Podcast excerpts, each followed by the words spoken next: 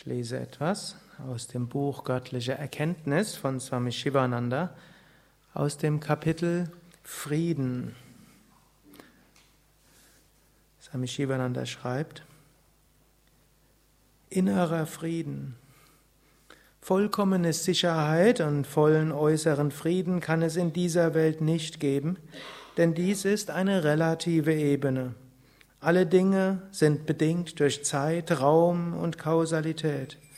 Sie sind vergänglich. Wo kannst du daher volle Sicherheit und vollkommenen Frieden finden? Du findest sie im unsterblichen Selbst. Das höchste Selbst ist eine Verkörperung von Frieden. Es ist jenseits von Zeit, Raum und Kausalität. Wahrer Friede ist unabhängig von äußeren Umständen. Wahrer bleibender Friede ist die beeindruckende Stille der unsterblichen Seele im Inneren.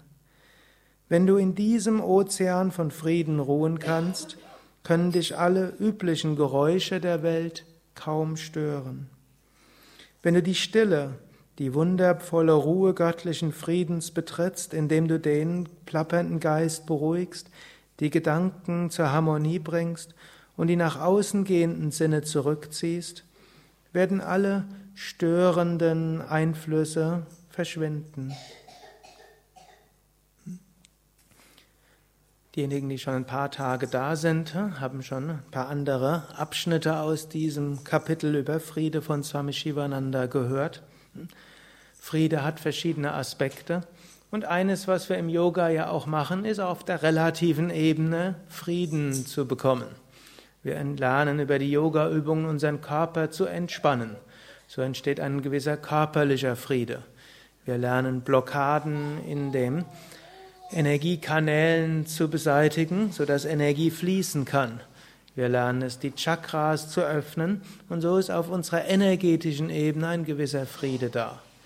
Wir lernen uns selbst anzunehmen in unseren verschiedenen Teilen, uns selbst wertzuschätzen und zu sehen, dass die verschiedenen Fähigkeiten in uns, die manchmal störend sich manifestieren, dass diese auf eine gute, friedvolle Weise genutzt werden können.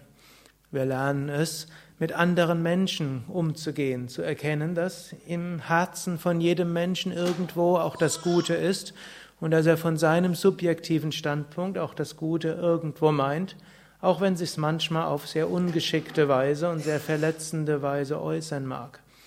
Und so lernen wir hm, durchaus auch für den Frieden auf der äußeren Ebene sich uns zu bemühen, uns zu engagieren und vielleicht auch etwas zu tun, dass äußerer Unfriede und Krieg beseit nicht stattfinden kann, aber eben ohne Hass. Friede mit Hass herzustellen funktioniert nicht, so wie Gandhi gesagt hat, es gibt keinen Weg zum Frieden, der Friede ist der Weg. Und der Weg zum Frieden muss also ein friedvoller Weg sein. Aber bei allen Bemühungen um den äußeren Frieden, der vollkommene äußere Friede ist eben nicht möglich. Die Welt ist in Zeit und Raum und Kausalität. Menschen haben verschiedene Interessen.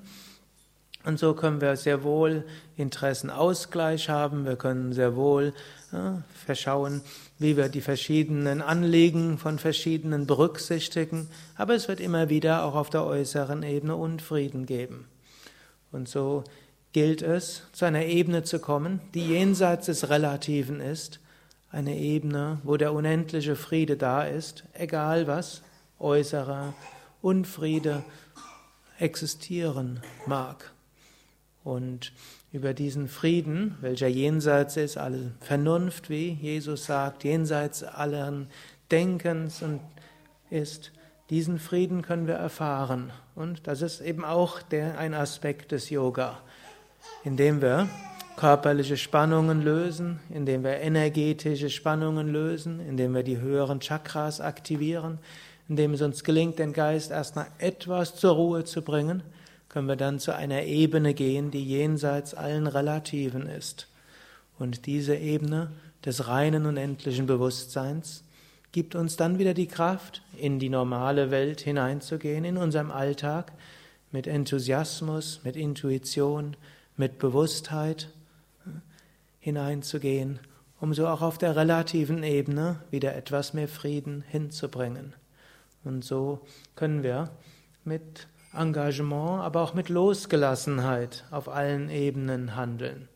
Wir bringen mehr Frieden in die Welt, wir bringen mehr Frieden in unsere eigene Welt, die ist zunächst mal die wichtige, in unsere Umwelt. Aber wir erwarten nicht, dass die äußere Welt, die wir schaffen, vollständig friedvoll ist. Wir können also mit Losgelassenheit und dennoch mit Engagement unser Leben gestalten und wir können Zugang finden zu dem, was die tiefe Sehnsucht unserer Seele ist, unendlicher Frieden. Hariam Tatsat.